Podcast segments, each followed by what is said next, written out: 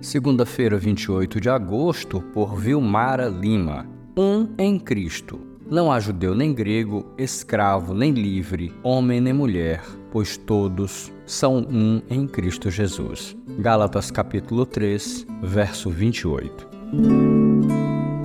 No capítulo 3 de Gálatas, Paulo fala que a lei era como um tutor ela nos mostrava que não conseguíamos cumprir as ordenanças de Deus e por isso precisávamos de alguém que o fizesse por nós. Quando Jesus chegou, a lei deixou de ser nosso tutor.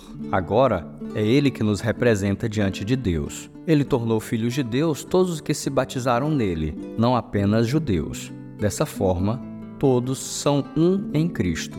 Na igreja, há duas coisas que nos nivelam: o pecado e a salvação em Jesus. Todos somos pecadores, mas todos somos igualmente restaurados por Cristo. Não há diferença de nacionalidade, status social, gênero, estado civil. Ninguém é maior ou melhor. Não há motivo para soberba e orgulho, para discriminação e preconceito. Há igualdade.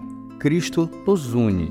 As diferenças foram superadas. Apesar de sermos um, ainda carregamos nossas particularidades. Na igreja homens e mulheres, adultos e crianças, introvertidos e extrovertidos, pobres e ricos, negros e brancos, comunicativos e reservados, os que pregam e os que cuidam da cantina, os que escrevem e os que planejam eventos. E essa diferença toda só lhe confere beleza e graça.